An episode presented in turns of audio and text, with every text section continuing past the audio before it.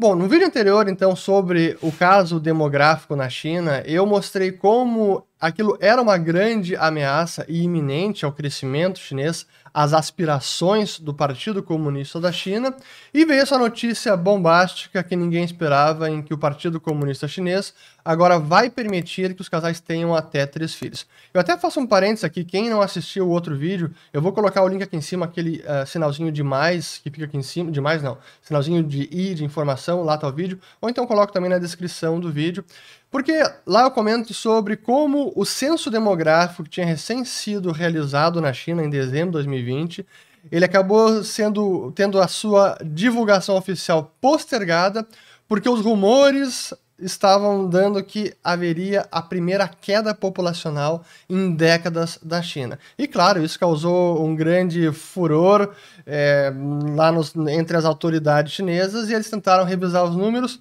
revisaram os números e agora não mostra mais é, uma queda populacional, mas sim registrou a menor taxa de crescimento populacional. E esse censo eles realizam uma vez por década, então era uma informação muito importante, como eu comentei naquele vídeo. E aqui está então a notícia onde a China vai permitir que os casais tenham até três filhos diante dessa crise demográfica, como a gente comentou lá. Então é, é, impressionante porque essa notícia acaba de. Eu publiquei aquele vídeo foi em abril e agora estamos. 1 de junho saiu essa notícia. Deixa eu até botar aqui no, no na, no site da rede oficial da China, da imprensa oficial, que é esse Xinhua.net, deixa eu botar aqui, ó. Então aqui, ó, a, a nova política de nascimento, China's New Birth Policy, na, nova política é, de nascimentos, elevando o limite para três crianças por casal, é esperada é, que maximize o papel da população em liderar o crescimento econômico e social e endereçar os riscos da tendência declinante de fertilidade de acordo com a autoridade sanitária do país. Então, realmente, aqui, ó, this major policy shift, essa grande mudança de política foi anunciada numa reunião do Bureau Político do Partido Comunista da China no Comitê Central na segunda-feira. Isso foi aqui no dia 1 de junho, estou gravando no dia 3 de junho. Então, essa realmente era notícia que não era esperada, é, acabou pegando todo mundo de surpresa, mas ilustra como essa crise demográfica é séria. E agora eu quero botar alguns gráficos da reportagem da Bloomberg sobre esse caso para mostrar Primeiro, é, como o pico populacional da China, se não tinha sido atingido ainda, poderia ter sido, mas como eles revisaram os números, então ainda não atingimos é, o pico populacional. Mas aqui tem o gráfico da, da matéria da Bloomberg, onde o pico seria alcançado ou 2025 ou 2030. Aqui está nesse gráfico, está 2030, 2025. Mas enfim, está aí muito próximo de ser alcançado. E um outro gráfico que eu queria colocar aqui também para comentar é, como aqui a taxa de natalidade da China caindo desde lá de 1970. Veja aqui o que era uh, o birth rate da, da China. Então, 30, que era 30, 30 births por thousand people, é, 30 nascimentos por milhão de, por milhar de pessoas, e que já estava em declínio na década de 70, mesmo antes do Deng Xiaoping instituir a política de um filho só, ou de filho único, o One Child Policy, que eu comentei também naquele outro vídeo, quem não assistiu ainda eu relembro, um documentário que é de embrulhar o estômago, mas conta a história as consequências e tudo que aconteceu em torno dessa política de filho único da China. Ele está no Amazon Prime One Child Nation. Não recomendo assistir porque é de embrulhar o estômago, mas se você tiver interesse, é, é impressionante é, os relatos. Mas deixa eu voltar aqui então é, a taxa de natalidade que caiu agora ao maior patamar, 10,5 em 2019. O menor patamar desde 1949, quando, quando começou a a revolução cultural da China. Acho que era só esse gráfico que eu queria mostrar. Tem mais um aqui que eu acho que é interessante também, sobre os... Aí a parte da questão econômica, deixa eu botar para cima, agora aqui. Como, aqui essa matéria, como diz, a, a China aposta que uh, on productivity over population to drive its economy, ou seja, aposta na, na produtividade mais do que na população para liderar a economia como é óbvio que o crescimento populacional está em declínio. E aqui o baby, aqui na verdade não é a taxa de natalidade, mas sim a, a quantidade de nascimentos, que em 2020 foi a menor quantidade, 12 milhões de nascimentos, e foi um declínio forte lá de 2016 para agora.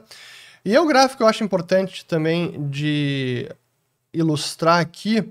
Eu comentei sobre. Eu expliquei esse fenômeno no outro vídeo, como a economia pode crescer ou com aumento de produtividade ou com uma maior população, mais força braçal, mão de obra que cresce a economia, gera mais riqueza. E esse é o gráfico que traz aqui esse, essa matéria da Bloomberg, como na linha amarela, que é o crescimento do PIB, uma boa parte era ganho de produtividade, tá ali, Increase in Labor Productivity Annual, a linha preta, e uma outra parte era o crescimento populacional. Mas à medida que o crescimento populacional vai caindo, a única forma de crescer, de crescer a economia é crescendo a produtividade, ou voltar a crescer a população, que é o que agora a China espera alcançar com essa nova política.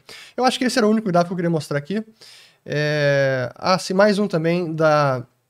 de como a China está envelhecendo, inclusive antes de alguns países é, e antes de se tornar um país rico. O PIB per capita da China é um quinto do PIB per capita dos Estados Unidos, mas já está já ultrapassou os Estados Unidos em termos de é, idade da população mais velha aqui, ó, elderly, elderly population share, então a participação da população mais velha na China, que já está aqui em quase 30% e nos Estados Unidos é, está em quase 20%.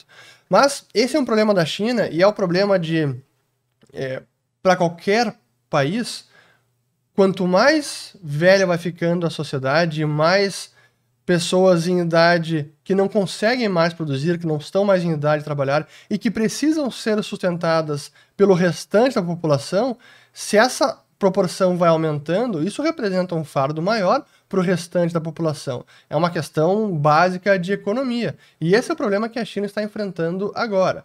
Então, a, a maneira que ela consegue combater isso seria aumentando a quantidade de nascimentos para voltar a ter uma população mais jovem e que possa sustentar a população mais velha. Mas isso é, essa, é impressionante o que está acontecendo na China, porque em 2015 a política de um filho só, de filho único, foi revista e aí passaram a permitir dois filhos por casal. 2015. E agora já estão permitindo três filhos por casal. E é, é curioso porque lá na década de 60, 70, havia um grande medo no mundo inteiro, não apenas na China, mas havia um grande medo da chamada bomba populacional, ou como o planeta já estava completamente lotado e que não poderia mais dar conta de alimentar mais bocas se, se o mundo se a sociedade, os humanos, seguissem se reproduzindo e crescendo a população às taxas que estávamos vendo lá. E eu vou colocar um trecho de uma matéria muito interessante que eu recomendo assistir, ela tá no YouTube aqui do New York Times. Eu vou colocar um breve trecho e depois eu volto com alguns comentários finais. Vamos lá, vamos botar aqui, aqui.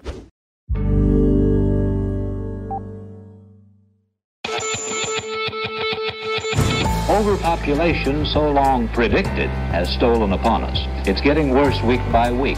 In the 1960s, a new kind of fear began to spread across America. The U.S. could be busting out at the seams by the end of the century. If we do not, by humane means, limit our numbers, then numbers are going to be limited by more famines and shortages and consequent social conflicts. The idea that human population was outstripping the Earth's ability to support mankind was a powerful one.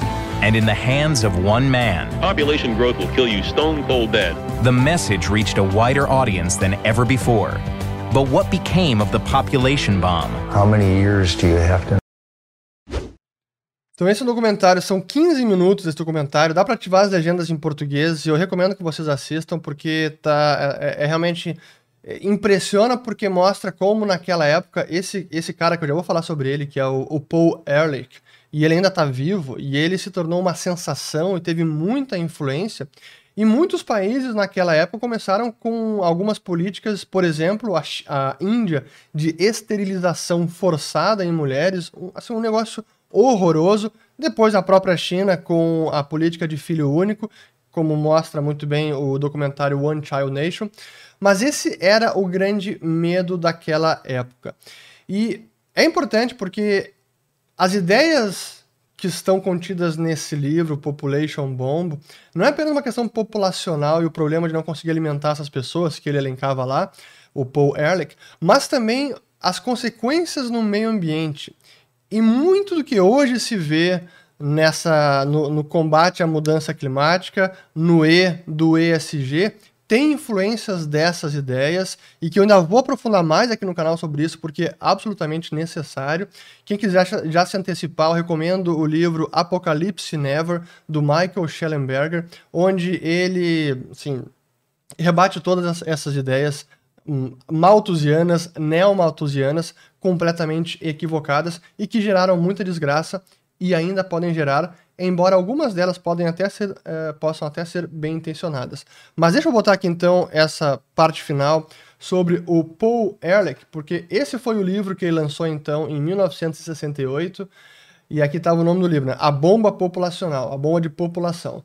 Controle de população ou a corrida para o esquecimento, né? É, olha, olha o sensacionalismo já na capa. Enquanto você está lendo essas palavras, quatro pessoas é, vão morrer ou terão morrido de fome. A maioria delas, crianças. E a, a tese dele, que eu não vou conseguir é, entrar em tanto detalhe, mas aqui ele colocava que é o seguinte: ó, essa é a primeira parte aqui, primeira frase do, do livro, o prólogo. A batalha para alimentar toda a humanidade acabou.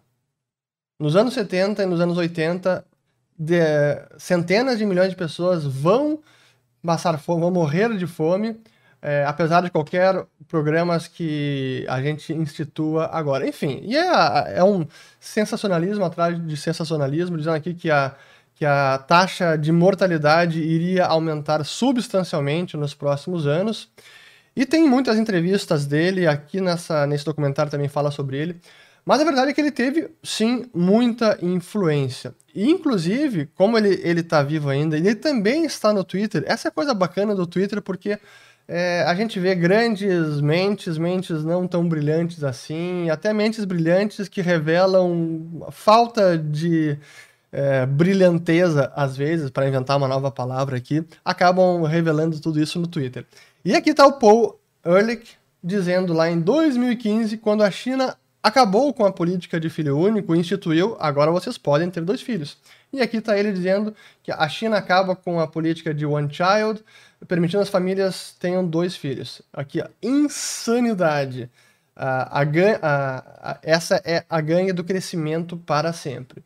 E aí depois aqui, dia 1 de junho de agora, 2021, o mesmo Paul Ehrlich também é, dizendo que a China está se esforçando para cometer suicídio nacional.